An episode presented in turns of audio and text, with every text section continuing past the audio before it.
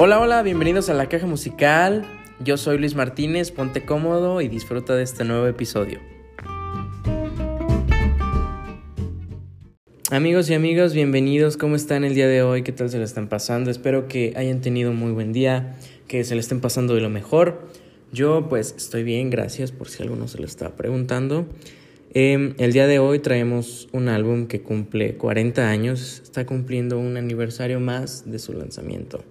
The Game, The Queen. En esta tarde les traigo The Game.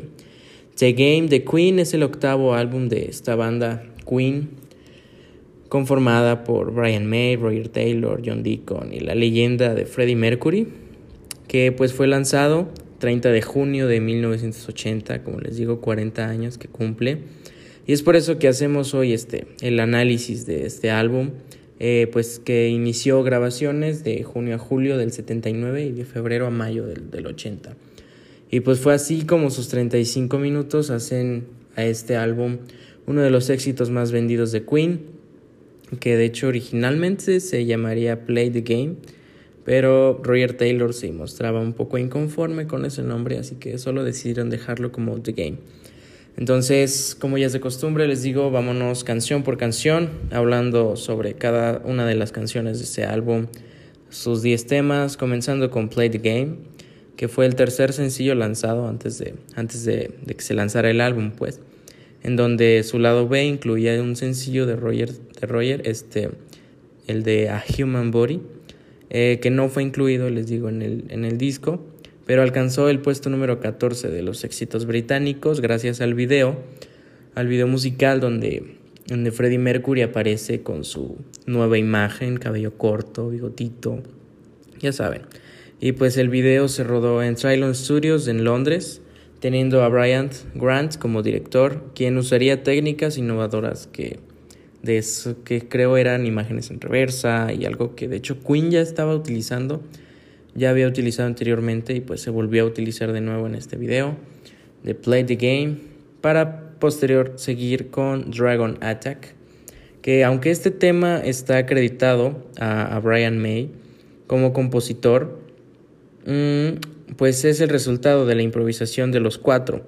Brian encontró las partes más interesantes y las juntó para crear este pues arreglos en una guitarra pesada una heavy guitar pues para hacer un sonido más completo y pues también incluía pues otros sonidos de, de la banda como el genial bajo de John. Es muy buen bajo el, de esta canción. Y es considerado el primer tema funk metal este género que se, termina, se terminaría perdón, desarrollando años más tarde. Y es así como le damos paso al exitazo de Another Bites the Dust escrito por John Deacon basado en ritmos disco y pues llegando a un éxito mundial que nadie había previsto, la verdad. Eh, les otorgó su segundo número uno en, en, ocho meses y sigue siendo, sigue siendo su primer éxito, su, su éxito, perdón, más vendido. Eh, John Deacon es el primer detractor del tema y Freddie Mercury este, lo defendía. No fue hasta que Michael Jackson lo sugirió luego de asistir en un concierto de Queen que decidieron editarlo y pues sacarlo como sencillo. Eh, John Deacon toca la mayoría de los instrumentos como el bajo, la guitarra rítmica y el piano. Y Roger toca una batería nueva con pads, perdón, pads electrónicos. Y Brian incluye algunos efectos en su mítica guitarra Red Special. En la canción pues no se utilizan sintetizadores, solo pues alteraciones en los instrumentos que hacían unos sonidos pues, que parecían de repente de, de, sintetizador, pero no tenía ningún sintetizador. Y pues bueno, el video, el video de esta canción fue rodado en el Reunion Theater, perdón, por eso es que lo estoy leyendo y no, no captaba bien ese nombre. En el Reunion Theater de Dallas, Texas, el 9 de agosto de 1980, mientras Queen se encontraba en una gira eh, pues por Norteamérica, donde igualmente Freddie Mercury mostraba su nuevo aspecto de cabello corto y su bigotito tan especial. Y pues bueno, es así como pasamos al siguiente, al siguiente tema, Need Your Loving Tonight. Este tema, eh, pues al igual que el anterior, también es un tema por, de John Deacon. Muy influenciado por los Beatles, Need Your Loving Tonight se editó como sencillo en, en los Estados Unidos y alcanzó el número 44 en noviembre de 1980. En vivo, Freddie Mercury cantaba y tocaba el piano y Brian May y Roger hacían los coros, tomando en cuenta que en el estudio los coros los hizo nada más Freddie y no se tocó el piano. Pero bueno, para poder seguir con la canción Crazy Little Thing Called Love, que fue pues el primer single del álbum de The Game, este grabado. Un tema muy inspirado en el, en el rockabilly y pues ya, ya tocando este tema del rockabilly, eh, quiero decirles que estoy pensando en hacer un episodio especial de la historia del rockabilly, todo lo que engloba y pues el éxito del rock and roll de los 50s. Eh, pues, no sé, es una idea que se me ocurrió mientras, mientras estaba checando y escribiendo sobre este, este disco. No lo sé, creo que es una muy buena idea hablar sobre eso, sobre cómo empezó, quién, o sea, cómo se creó y todo eso. Y este, pues sí, toda la historia y lo, los grandes este, éxitos y las grandes, los grandes artistas, perdón, que influenciaron a todo el rockabilly. Pero bueno, siguiendo, Crazy Little Thing Called Love, compuesto por Freddie Mercury, con la canción We Will Rock You, o sea, al mismo tiempo me imagino, eh, del álbum en directo Love Killers como lado B EMI lanzó el sencillo al mercado el 5 de octubre de 1979 y alcanzó el número 2 en las listas de, Reino Unido.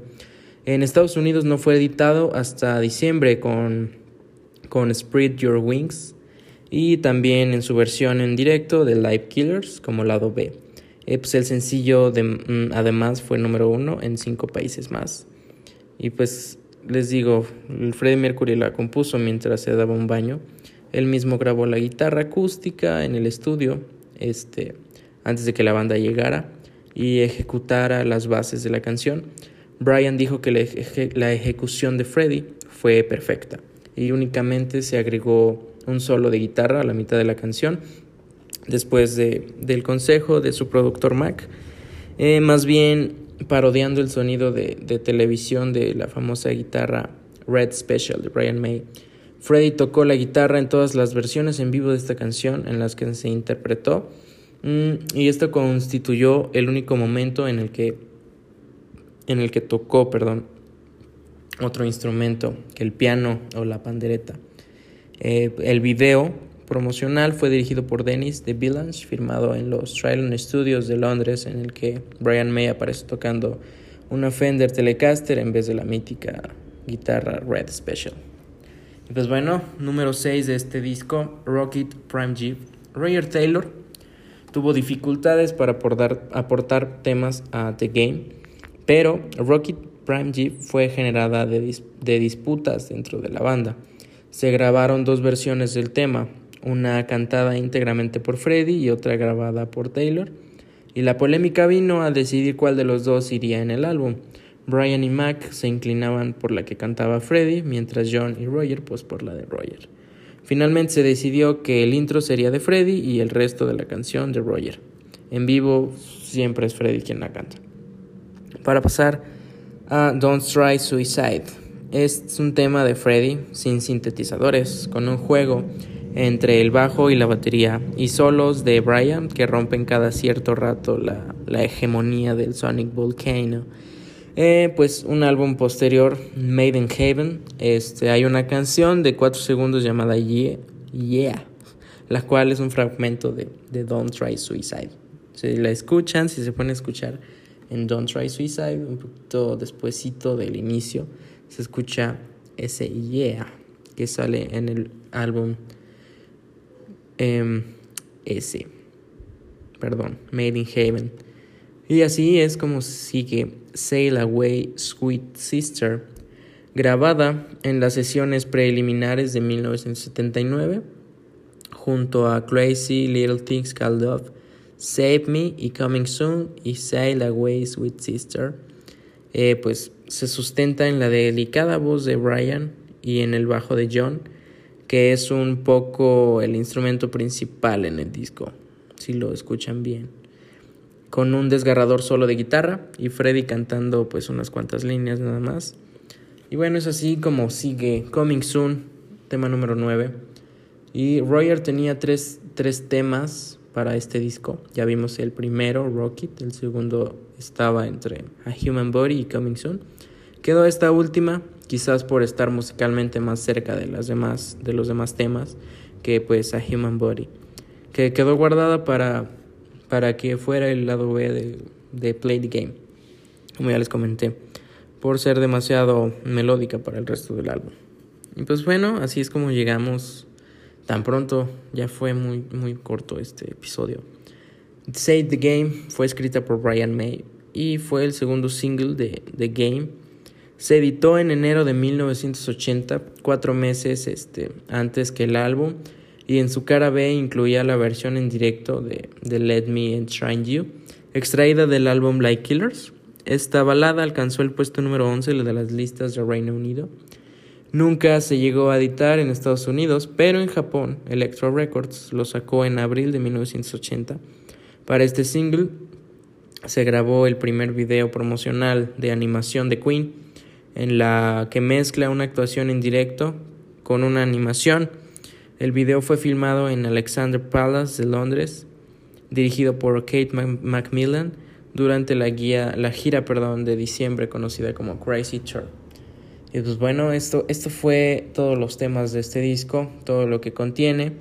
Y es así como pasamos a su lanzamiento 30 de junio de 1980, como les decía, cumple ya 40 años hay que celebrarlo y que más que pues con este pequeño episodio muy cortito del, del que estamos acostumbrados ya hoy traemos The Game que fue el primer álbum que alcanzó primer lugar en Estados Unidos y tercero en Reino Unido. Si bien tuvo algunos arreglos de otros, de otros trabajos de Queen, The Game fue muy, buen, muy bien recibido, lanzando los cinco sencillos. Crazy Little Thing Called Love el 5 de octubre del 79, Save Me el 25 de enero del 80, Play the Game el 30 de mayo del 80, Another One Bites the Dust en agosto del 80 también, y el último Need Your Loving Tonight en noviembre del 80 también.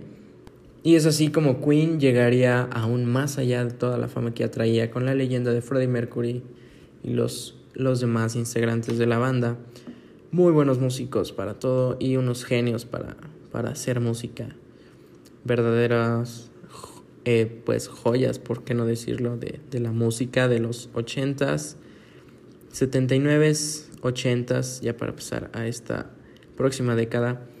Este, amigos, llegó el fin de este, de este episodio, pero eh, no sé, ahorita estoy pensando en, en, en estar preparando otros episodios para grabarlos juntos después y echarle ganitas con la página de Facebook, hacer unos cuantos videos, lo que tengo pensado por ahí, pero no sé aún. Y también no sé aún, no tengo bien definido el calendario de, de subir podcast, pero estamos viendo, estamos viendo eso. Y este, pues vemos que está teniendo buen agrado. Este, eh, pues me agrada que les esté gustando esto. Compártanlo con sus amigos, compártanlo con quien más gusten ustedes. Este son episodios cortos posteriormente, ya que ya que tengamos más tiempo, más experiencia con esto, podremos hablar y pues hacer entrevistas, este, hablar de otras cosas, no solo de los álbumes, hablar un poquito de, de una sola década en especial, de las mejores canciones de esas décadas, de los artistas con más polémicas de ese entonces, todo eso, ya saben, para no englobarlo solo, solo en, una, en un formato de, de podcast. Y pues que como probablemente pueda ser en, en alguna segunda temporada de, de, de, la caja musical. Pero aún estamos en, en, en, proceso de ver cómo está eso pero principalmente con que sea bien recibido por ustedes está más que perfecto. Así que bueno muchas gracias por llegar hasta aquí y nos vemos en el próximo episodio. Bye